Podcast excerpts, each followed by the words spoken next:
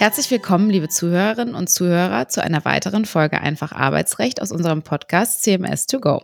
Ich bin Julia Prokop und gemeinsam mit meinen Kolleginnen Kira Falter und Inka Knappertsbusch diskutiere ich in diesem Podcast spannende arbeitsrechtliche Fragestellungen mit Experten und Expertinnen aus verschiedenen Branchen. Wir sind alle drei Rechtsanwältinnen bei CMS Deutschland, wo wir am Standort Köln im Arbeitsrecht tätig sind. Heute habe ich erneut meinen Kollegen Herrn Dr. Alexander Bissels zu Gast. Bereits Ende des vergangenen Jahres hatten wir eine Folge zum Thema Arbeitszeiterfassung gemacht Dabei ging es um den Paukenschlagbeschluss des BAG vom 12.09.2022, in dem damals entschieden wurde, dass bei unionsrechtskonformer Auslegung des Paragraph 3 Absatz 2 Nummer 1 Arbeitsschutzgesetz eine Verpflichtung für Arbeitgeber bestehe, ein System zur Arbeitszeiterfassung einzuführen.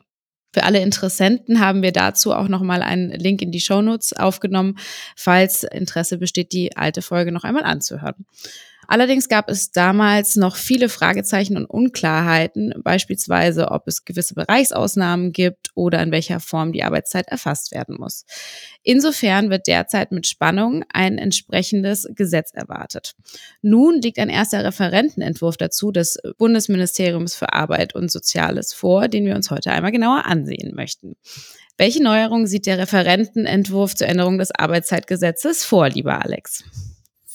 Ja, zunächst einmal vielen Dank, liebe Julia, dass ich heute nochmals mit dir eine Podcast-Folge zu diesem meines Erachtens sehr spannenden Thema aufnehmen kann. Zu deiner Frage, ja, was sieht der Referentenentwurf äh, vor, den wir ja mit Spannung erwartet haben? Insoweit wenig überraschend, dass zunächst einmal drin steht, dass Arbeitgeber nunmehr verpflichtet sind, den Beginn, das Ende und die Dauer der täglichen Arbeitszeit der Arbeitnehmer aufzuzeichnen. Erstaunlicherweise kann man sagen, erstreckt sich der Referentenentwurf nicht auf die Pausenzeiten. Das ist insoweit etwas außergewöhnlich, weil das natürlich auch ein ja, wesentlicher Bestandteil der Arbeitszeit und der Kontrolle der Einhaltung der Vorschriften des Arbeitszeitgesetzes ist. Weniger erstaunlich ist, dass die Ruhezeit nicht erfasst wird, die man aber aus den ja dann zu erfassenden Daten, wie das Beginn und das Ende und auch die Dauer der Arbeitszeit natürlich ableitbar ist. Also daraus wird man eben erkennen können, ob dann die im Gesetz vorgesehene elfstündige Ruhezeit eingehalten ist. Okay, wie schnell müssen diese Arbeitszeiten dann erfasst werden? Also hat der Arbeitnehmer da irgendwie wochenlang Zeit oder der Arbeitgeber besser gesagt wochenlang Zeit, die Zeiten zu erfassen? Auch dazu verhält sich das Gesetz. Das Bundesarbeitsgericht hat dazu keine konkrete Vorgabe gemacht und der Gesetzesentwurf setzt nunmehr eine sehr enge Frist, wann die Erfassung zu erfolgen hat, nämlich, dass jeweils am Tag, an dem die Arbeitsleistung zu erbringen ist, auch die entsprechende Aufzeichnung zu erfolgen hat, was in der Praxis möglicherweise zu gewissen praktischen Schwierigkeiten führen kann. Man denke daran, ja, dass Arbeitnehmer unterwegs sind, von zu Hause arbeiten. Und das kann natürlich dann zu gewissen Friktionen führen, zumal es auch gesetzliche Regelungen gibt, die in gewissen Bereichen schon eine Arbeitszeiterfassung anordnen, wo eine wesentlich längere Frist vorgesehen ist, nämlich dann von sieben Tagen. Also insoweit eine, ja, wie soll man sagen, Verschärfung oder äh, zumindest eine sehr sportliche Lösung, die das BMAS sich in dem Referentenentwurf vorgestellt hat. Und wie eingangs von mir erwähnt, es war ja bislang auch noch nicht klar, in welcher Form die Arbeitszeiten erfasst werden sollen. Gibt es dazu eine Regelung in dem Referentenentwurf? Das ist insoweit etwas erstaunlich, als dass weder der EuGH noch das BAG in den ja von dir schon angesprochenen Entscheidungen eine gewisse Form der Arbeitszeiterfassung vorgegeben hat. Es wäre also auch denkbar gewesen, dass man schlichtweg mit Pen und Paper arbeitet. Das ist aber nach dem Referentenentwurf nicht vorgesehen, sondern äh, dort ist in der Tat streng die elektronische Erfassung, also per App oder man wird wohl auch sagen, über die normalen Verarbeitungsprogramme, die man so in der Betriebssphäre hat, also Excel, arbeiten muss. Hier muss man aber auch sagen, es gibt eine Tariföffnungsklausel, dass also durch Tarifvertrag oder durch eine BV, also eine Betriebsvereinbarung aufgrund eines Tarifvertrages auch nach wie vor händisch erfasst werden kann. Es ist natürlich die Frage, ob dann die entsprechenden Tarifvertragsparteien solche Öffnungsklauseln auch ziehen und entsprechende Tarifverträge oder dann eben die insoweit bevollmächtigten Betriebsparteien derartige Ausnahmeregelungen vorsehen. Eine weitere wichtige Ausnahme ist auch, dass das Gesetz einen gewissen Schwellenwert vorsieht, nämlich von bis zu zehn Mitarbeitern. Und dort ist es allgemein zulässig, dass dann auch noch und nicht unter Wahrung der elektronischen Form erfasst wird. Wichtig ist aber, dass erfasst wird. Es ist nur eine Ausnahme, die sich auf die elektronische Form erstreckt. Okay, aber das heißt, alle Arbeitgeber, die mehr als zehn Arbeitnehmer haben, müssen quasi diese elektronische Form beachten. Aber da wird es ja sicherlich Probleme geben. Da nicht jeder Arbeitgeber wird zum jetzigen Zeitpunkt schon äh, ein System haben, das das ermöglicht. Äh, Gibt es denn da eine Übergangsfrist, bis wann die Regelungen eingehalten werden müssten? Ja, auch daran hat der Gesetzgeber gedacht. Also eine, an sich ein, ein Überforderungsschutz gerade für kleinere Unternehmen. Es ist vorgesehen, dass man nach Inkrafttreten des dann zu erwartenden Gesetzes mindestens ein Jahr Zeit hat, um dann die elektronische Form einzuführen. Also innerhalb dieser Übergangsfrist kann auch dann weiterhin nicht elektronisch aufgezeichnet werden. Wenn man weniger als 250 Arbeitnehmer beschäftigt, hat man eine längere Übergangsfrist, nämlich zwei Jahre. Und wenn es weniger als 50 Mitarbeiter sind, hat man gar fünf Jahre Zeit, die elektronische Erfassung zu installieren. Okay, das ist ja schon ein bisschen ein Puffer. Dann auch noch eine ganz wichtige Frage. Wie sieht es aus? Kann der Arbeitgeber denn die Erfassung der Arbeitszeit auf seine Arbeitnehmer delegieren?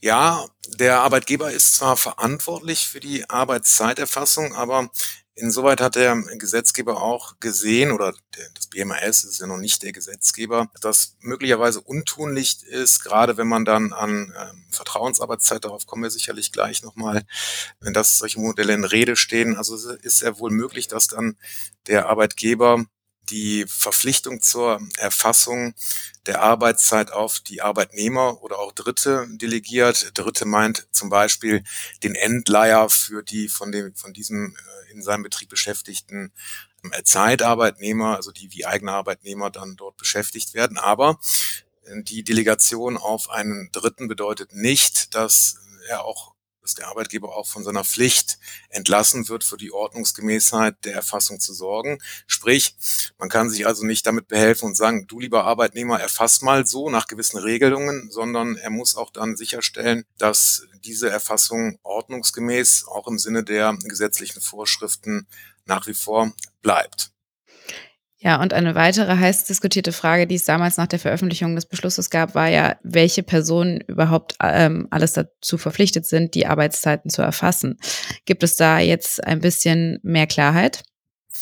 Auch eine ganz äh, spannende Frage, die sich ja insbesondere darum rankte, ob leitende Angestellte äh, jetzt von der Arbeitszeiterfassung erfasst sind, ja oder nein. Also man muss sich eigentlich eher die Frage stellen, wer muss nicht erfassen? Und ähm, das Gesetz sieht tatsächlich in dem Anwendungsbereich vor und insoweit wurde auch nichts geändert, dass leitende Angestellte im betriebsverfassungsrechtlichen Sinne, also nach 5 Absatz 3 BetterVG, nach wie vor nicht vom Anwendungsbereich des Arbeitszeitgesetzes erfasst werden und selbige dann demgemäß auch nicht verpflichtet sind, die Arbeitszeit elektronisch zu erfassen. Hier stellt sich natürlich dann die Frage, naja, muss man dann für Leitende gar keine Arbeitszeit, also auch nicht händisch erfassen?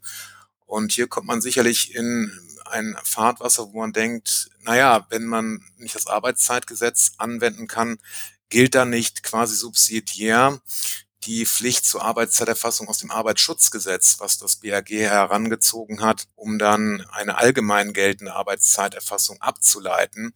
Hier würde ich immer sagen, dass man keine subsidiäre Erfassungspflicht auch für die Leitenden ableiten kann, denn der Gesetzgeber hat eine nunmehr ausdrücklich auf diese Arbeitszeiterfassung zugeschnittene Rechtsgrundlage geschaffen. Insoweit wird man dann wohl vertreten können, dass dann dieses geschriebene Gesetz die Rechtsprechung des Bundesarbeitsgerichtes überlagert, mit der Folge, dass auch leitende Angestellte zukünftig gar nicht erfassen müssen dass sich also diese Entscheidung des BAG insoweit erledigt hat, als dass es nun eine konkrete gesetzliche Regelung gibt, die auch dann den entsprechenden Anwendungsbereich für die Arbeitszeiterfassung insoweit dann abschließend regelt.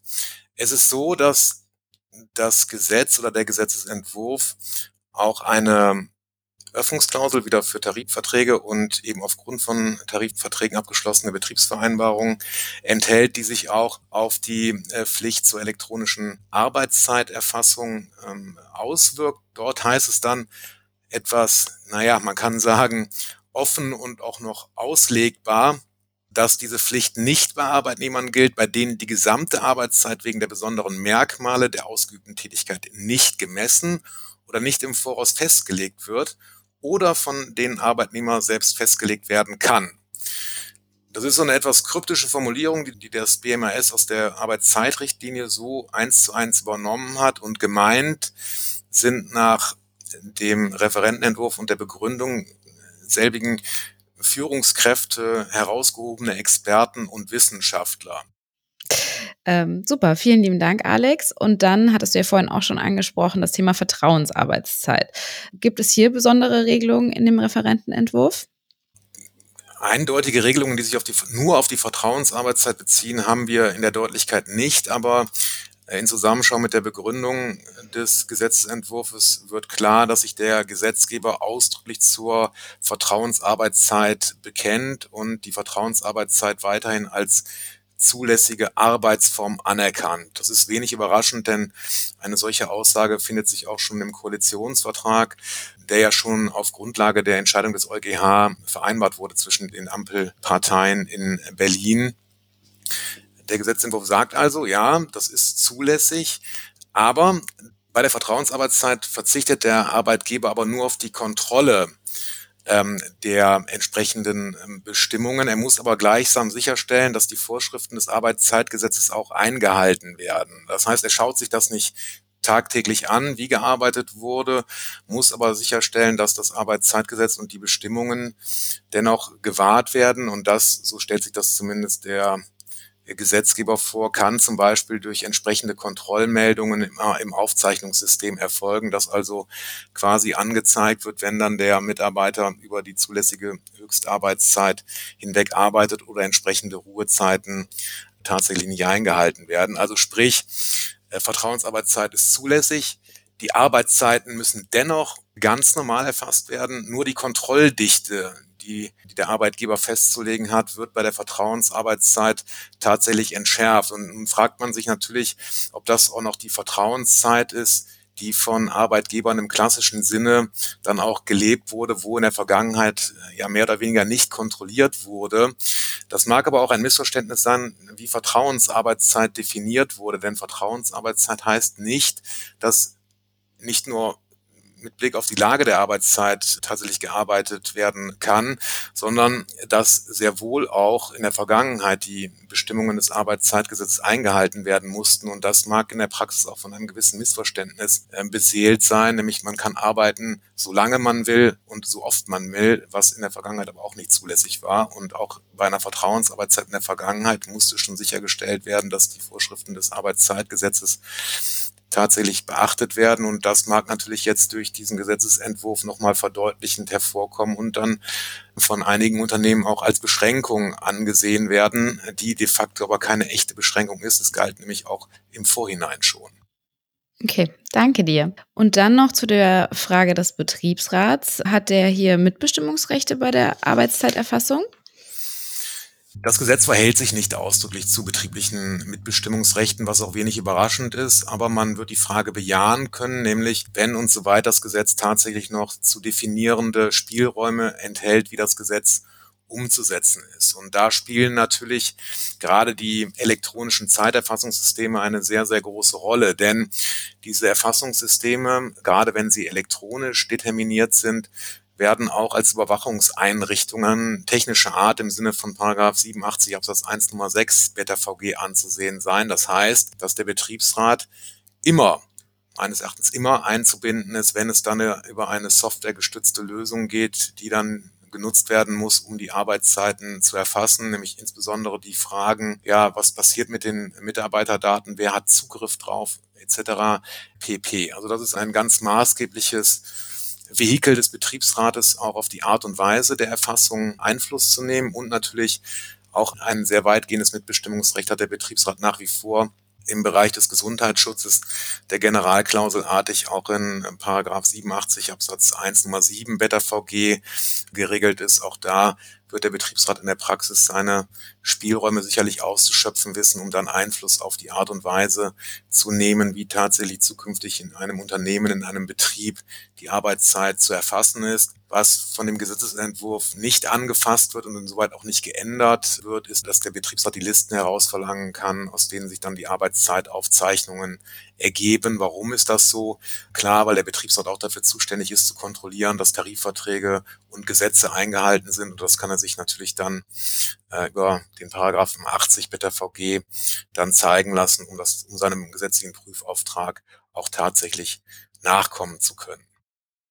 Ja, und dann noch eine Frage, die wahrscheinlich viele Arbeitgeber beschäftigen wird. Inwiefern enthält der Referentenentwurf Fragen zu, welche Folgen es hat, wenn die Aufzeichnungspflicht nicht beachtet wird? Ja, das ist natürlich auch eine ganz spannende Frage, die auch der Referentenentwurf regelt. Auch jetzt wenig überraschend, dass der Gesetzgeber nun eine Bußgeldbewährung in den Referentenentwurf aufgenommen hat. Also das heißt, wer jetzt Aufzeichnungen nicht oder nicht richtig, nicht vollständig, nicht in der vorgeschriebenen Weise oder nicht rechtzeitig erstellt und so weiter und so fort. Also ein sehr weitlaufender Bußgeldparagraph wird dann mit einer Ordnungswidrigkeit belegt werden können, die dann im Einzelfall bis zu 30.000 Euro betragen kann. Das ist natürlich nur ein Bußgeldrahmen. Ja, das heißt, nicht bei einem Erstverstoß wird dann direkt äh, in die Vollen gegriffen, sondern es wird dann eben gestaffelt vorgegangen. Höchstwahrscheinlich genauso wie das jetzt schon der Fall ist, dass sich dann die zuständigen Behörden auf einen sogenannten Katalog verständigt haben, in dem dann gewisse Richtgrößen festgelegt werden, was ein entsprechender Verstoß gegen die Vorschriften des Arbeitszeitgesetzes auf der ja, Sanktionenseite bedeutet. Und das wird man jetzt wohl übertragen können auf die Verstöße gegen die Nichtbeachtung von Aufzeichnungspflichten. Das ist natürlich ganz markant, weil das war ja bislang auch so die gängige Lesart der herrschenden Meinung, ähm, nach der ja auch bislang schon eine Arbeitszeiterfassungspflicht unter Berücksichtigung der Entscheidungen des BAG bestand, die aber zumindest nicht ohne weiteres dann auch mit einem Bußgeld sanktioniert werden kann. Und das soll jetzt soweit wenig überraschend, ja, geglättet werden. Ne? Dass also dann ein Verstoß gegen diese zwingenden gesetzlichen Bestimmungen, so sie denn kommen werden, tatsächlich auch ja, sanktioniert werden können über entsprechende Bußgelder. Ja, ansonsten wäre das ja wahrscheinlich eher ein zahnloser Tiger. Hatten wir ja in der letzten Folge bereits gesprochen. Korrekt, ja. Ja, dann der Referentenentwurf äh, sieht ja nur Änderung des Arbeitszeitgesetzes vor, das heißt ein Gesetz äh, öffentlich-rechtlicher Natur. Deswegen aber die Frage, ändert sich dadurch auch was bezüglich der Vergütung von Überstunden, die ja privatrechtlich äh, geregelt sind? Nein, grundsätzlich fasst der Gesetzesentwurf diese Frage nicht an, sondern das verbleibt im Grundsatz erstmal bei den ja von der Rechtsprechung im Wesentlichen entwickelten Grundsätzen, gerade was die Darlegungs- und Beweislast im Rahmen von Überstundenprozessen bedeutet und auch was die Vergütung von Überstunden an sich betrifft, verhält sich der Gesetzesentwurf nicht. Ganz interessant ist aber, dass wohl mittelbar sich gewisse Änderungen ergeben.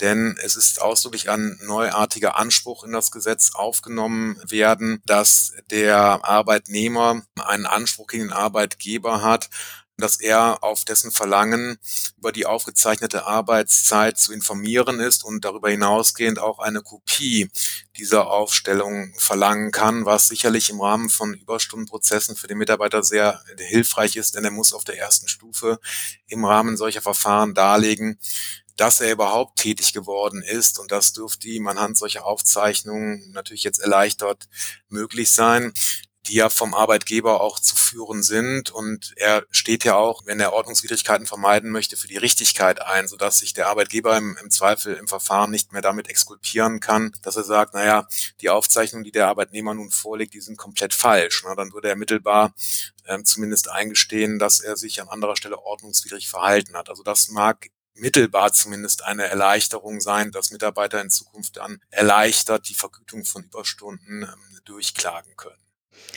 Ja, und jetzt zu der spannendsten Frage. Wie bewertest du diesen Referentenentwurf, lieber Alex? Und bist du der Meinung, dass der Gesetzgeber da gegebenenfalls nochmal nachbessern kann, beziehungsweise sollte? Ja, das ist natürlich eine ganz, auch ganz spannende Frage. Es ist letztlich erstmal ein Referentenentwurf. Das heißt, das ist ein Werk aus dem äh, BMAS, der, so dürfte man das verstehen, noch nicht mit den anderen Ministerien, den anderen äh, Kabinettsmitgliedern von Herrn Heil abgestimmt ist, sodass man mutmaßlich ähm, erwarten kann, dass sich da auch im Kabinett noch Änderungen ergeben. Also es gibt ja schon erste Stellungnahmen seitens der FDP äh, auf deren Parteitag oder auch im Vorhinein nach Veröffentlichung des Referentenentwurfs, wo schon deutliche Kritik geäußert wird und dass es da auch zu vorgeblichen Beschränkungen der Vertrauensarbeitszeit kommt, womit die FDP oder zumindest einige Mitglieder oder einige derjenigen, die dort äh, sich zu geäußert haben, nicht mit einverstanden sind. Also es mag schon sein, dass dann in der Kabinettsabstimmung äh, sich dort Änderungen ergeben, bis man dann tatsächlich einen Regierungsentwurf des Arbeitszeitgesetzes auf dem Tisch hat. Und selbst wenn in diesem Zusammenhang keine inhaltlichen Änderungen erfolgen, kennen wir alle den Struckschen Grundsatz, ne, dass ein Gesetz den Bundestag so nicht verlässt, wie es hineingekommen ist, dass man auf parlamentarischer Ebene da nochmal nachschärft und nachsteuert. Also ich bin der Überzeugung, dass es da sehr wohl noch Änderungen geben wird, an welcher Stelle und in welchem Umfang diese natürlich erfolgen werden. Äh, dem kann man jetzt natürlich nicht vorgreifen, sondern das mag dann eben der politische Meinungsbildungsprozess sein, der zunächst im Kabinett und so dann im Parlament vorgenommen wird. Also da bleibt es sicherlich spannend, aber ich gehe fest davon aus, dass das nicht das letzte Wort ist, dass also dieser Referentenentwurf nicht eins zu eins gesetzt wird, sondern dass es da noch Nachschärfungen möglicherweise geben wird. Wenn man das Gesetz oder den Referentenentwurf mal in Gänze anschaut, fällt eben auf, dass er eigentlich nur eine Minimalregelung äh, enthält, um dann sozusagen die Vorgaben des EuGH und darauf aufsetzend auch die Umsetzung des BAG in das nationale Recht anpackt. Es ist aber nicht der große Wurf geworden, den sich vielleicht einige erwartet haben, dass man sozusagen das Arbeitszeitgesetz in seinen Grundfesten einmal reformiert. Es sind ja schon Fragen, die seit Jahren oder auch vielleicht seit Jahrzehnten diskutiert werden. Ist es noch sinnvoll, an eine Tageshöchstarbeitszeit anzuknüpfen oder macht es mehr Sinn, an eine Wochenarbeitszeit ranzugehen, die ja auch die Arbeitszeitrichtlinie ähm, ja vorsieht oder zumindest ermöglicht? Oder was ist zum Beispiel mit dem Schreiben einer E-Mail nach Feierabend? Unterbricht das Ruhezeiten? etc. Das sind natürlich für die Praxis ganz wesentliche Fragen, die aber hier in dem Gesetzesentwurf ausgeblendet werden. Das mag natürlich ursächlich sein, dass das eben jetzt schnell reagiert werden sollte, in Anführungsstrichen schnell, weil wir haben ja auch schon seit 2019 die EuGH-Entscheidung von schnell kann da nicht wirklich die Rede sein, aber dass man da vielleicht politisch nicht ran wollte und diese Büchse der Pandora dann noch weiter aufmachen wollte als unbedingt erforderlich, sodass man sich erstmal darauf beschränkt hat, sozusagen den lodernden Brand in Anführungsstrichen mit Blick auf die Arbeitszeiterfassung zu löschen, um sich dann vielleicht mit mehr Ruhe und Muße dann den übergeordneten Themen zu widmen. Ob das dann tatsächlich erfolgt und insbesondere wann, ist natürlich mit einem großen Fragezeichen zu versehen. Also großer Wurf kann man es nicht nennen, sondern allenfalls ein Würfchen. So, so kann man es wohl meines Erachtens trefflich zusammenfassen. Wenn man sich nochmal inhaltlich die einzelnen Regelungen anschaut, kann man sich natürlich schon die Frage stellen, ja, warum wird jetzt zwanghaft eine elektronische Arbeitszeiterfassung vorgegeben und lässt den Unternehmen nicht die Wahl, auch unter Berücksichtigung der Kultur, der Struktur, dass man möglicherweise auch eine, eine körperliche, rein physische Arbeitszeiterfassung äh, übergeht, was meines Erachtens auch mit den Grundsätzen, die der EuGH entwickelt hat, in Einklang zu bringen wäre. Also meines Erachtens beschränkt man sich unnötigerweise auf eine Erfassungsform, nämlich die elektronische, ohne dass das vonnöten gewesen wäre. Und man muss auch immer sich fragen, ja, ist das sinnvoll, ja, nein, elektronisch zu erfassen? Das mag mit Blick auf eine fortschreitende Digitalisierung auch der Arbeitswelt sicherlich fortschrittlich sein und möglicherweise auch eine gute Idee. Aber ich bin auch der Meinung, dass man das Ganze nicht zwanghaft versuchen sollte durchzusetzen. Man denke auch daran, dass der Gesetzgeber ja in anderen Zusammenhängen ja auch einen Digitalisierungszwang gerade nicht ausgeübt hat, Stichwort Nachweisgesetz, wo er der Gesetzgeber nach wie vor an Pen und Paper festgehalten hat und auf einmal im Arbeitszeitgesetz soll es dann auf einmal die digitale elektronische Form sein. Das ist also in sich wenig konsistent und in sich wenig schlüssig, so dass ich meine, dass man hier zumindest doch ein größeres Ermessen zugunsten der betroffenen Arbeitgeber einräumen sollte, dann auch andere Formen der Arbeitszeiterfassung wählen zu können, wenn und so weiter das eben als opportun unter Berücksichtigung der Struktur des Unternehmens, des Betriebs oder auch der Unternehmenskultur geboten erscheint. Ein anderer Punkt, der so ein bisschen negativ aufstößt, wenn man es mal so formuliert, ist, dass der Gesetzgeber zwar Öffnungsklauseln durch Tarifvertrag und darauf aufsetzend durch Betriebsvereinbarungen vorgesehen hat, gerade was auch die Form der Arbeitszeiterfassung betrifft, also in Tarifverträgen kann man sehr wohl auch die weiterhin körperliche Erfassung der Arbeitszeit vorsehen oder auch des Zeitraumes, die geändert werden kann. Und ich sagte es vorhin schon auch gewisse Mitarbeiterpopulationen, die man aus den Tarifverträgen rausnehmen kann. Jetzt stellt sich natürlich die Frage, ist das denn so sinnvoll, alles nur Tarifverträge jetzt dort aufzunehmen? Denn wir haben ja vielfach auch Branchen, die schlichtweg nicht tarifiert sind, weil dort ein geringer Organisationsgrad vorherrscht und man schließt eben diese Branchen in Gänze aus, dass man dann maßgeschneiderte Lösungen durch Tarifvertrag oder auf Grundlage eines Tarifvertrages dann abgeschlossene Betriebsvereinbarungen entwickelt. Das mag auch nicht der Weisheit letzter Schluss sein, gerade wenn man sich auch die Öffnungsklausel ansieht, die der Referentenentwurf vorgesehen hat, um gewisse Populationen von Arbeitnehmern ja dann auszunehmen von der Arbeitszeiterfassung. Denn mal ehrlich, Führungskräfte, herausgehobene Experten und Wissenschaftler, naja, ob die organisiert sind, dass Tarifverträge tatsächlich geschlossen werden können, da mag ein großes Fragezeichen dran zu setzen sein. Und im Übrigen stellt sich auch die Frage, äh, sind Führungskräfte denn überhaupt von Gewerkschaften repräsentiert oder würde es dann sich in der Regel nicht um sogenannte AT-Angestellte handeln, die zwar noch nicht leitend sind, aber von den Geltungsbereichen von Tarifverträgen gar nicht mehr erfasst werden, sodass viel dafür spricht, dass diese Öffnungsklausel de facto ins Leere laufen wird. Also auch da nicht der Weisheit letzter Schluss und unabhängig davon, selbst wenn man diese Öffnungsklausel zum personellen Anwendungsbereich sich da nochmal genauer anschaut, wimmelt es da von ja, unbestimmten Rechtsbegriffen, sodass sich da immerhin immer die Frage stellen wird, ja, bewegen sich denn die Tarifvertragsparteien, so sie denn von der Öffnungsklausel Gebrauch machen, immer noch auf Grundlage der gesetzlichen Ermächtigung, die der Gesetzgeber da vorgegeben hat? Oder kommt man nachher zu dem Schluss, dass äh, die Tarifvertragsparteien sogar ultravirus gehandelt haben mit der Folge, dass man eben diese gewissen Populationen, die man ausgenommen hat, nicht hätte ausnehmen dürfen? Also das sind auch spannende Fragen, die sich dann stellen werden, wenn und soweit diese Öffnungsklausel dann tatsächlich zum Gesetz erwächst und sich die Tarifvertragsparteien dann tatsächlich dieser Öffnungsklausel zur Konkretisierung in Tarifverträgen dann annehmen. Und ein abschließendes Wort noch, das hatte ich eingangs schon angesprochen, wird nicht geregelt, wie sich diese gesetzliche Regelung zur Entscheidung des Bundesarbeitsgerichtes aus September 2022 verhält. Ich sagte schon, dass ich meine, dass der Gesetzgeber nun von seiner Regelungskompetenz oder seinem Regelungsauftrag gebraucht macht, sodass dann eben die Pflicht, die das Bundesarbeitsgericht eben aus einer sehr extensiven Auslegung des Arbeitsschutzgesetzes abgeleitet hat, insoweit nicht mehr gilt, sondern dass sich dies dann alles, was dann die Arbeitszeiterfassung betrifft, aus dem Arbeitszeitgesetz abschließend äh, regelt. Aber ob das dann tatsächlich die Meinung ist, die dann äh, sich auch in der Rechtsprechung und so weiter durchsetzen wird, mag natürlich auf einem anderen Blatt stehen. Also insoweit auch eine gewisse Unsicherheit. Und dann tatsächlich noch eine Anmerkung, die sich dazu verhält, äh, wie diese Arbeitszeiterfassungspflicht im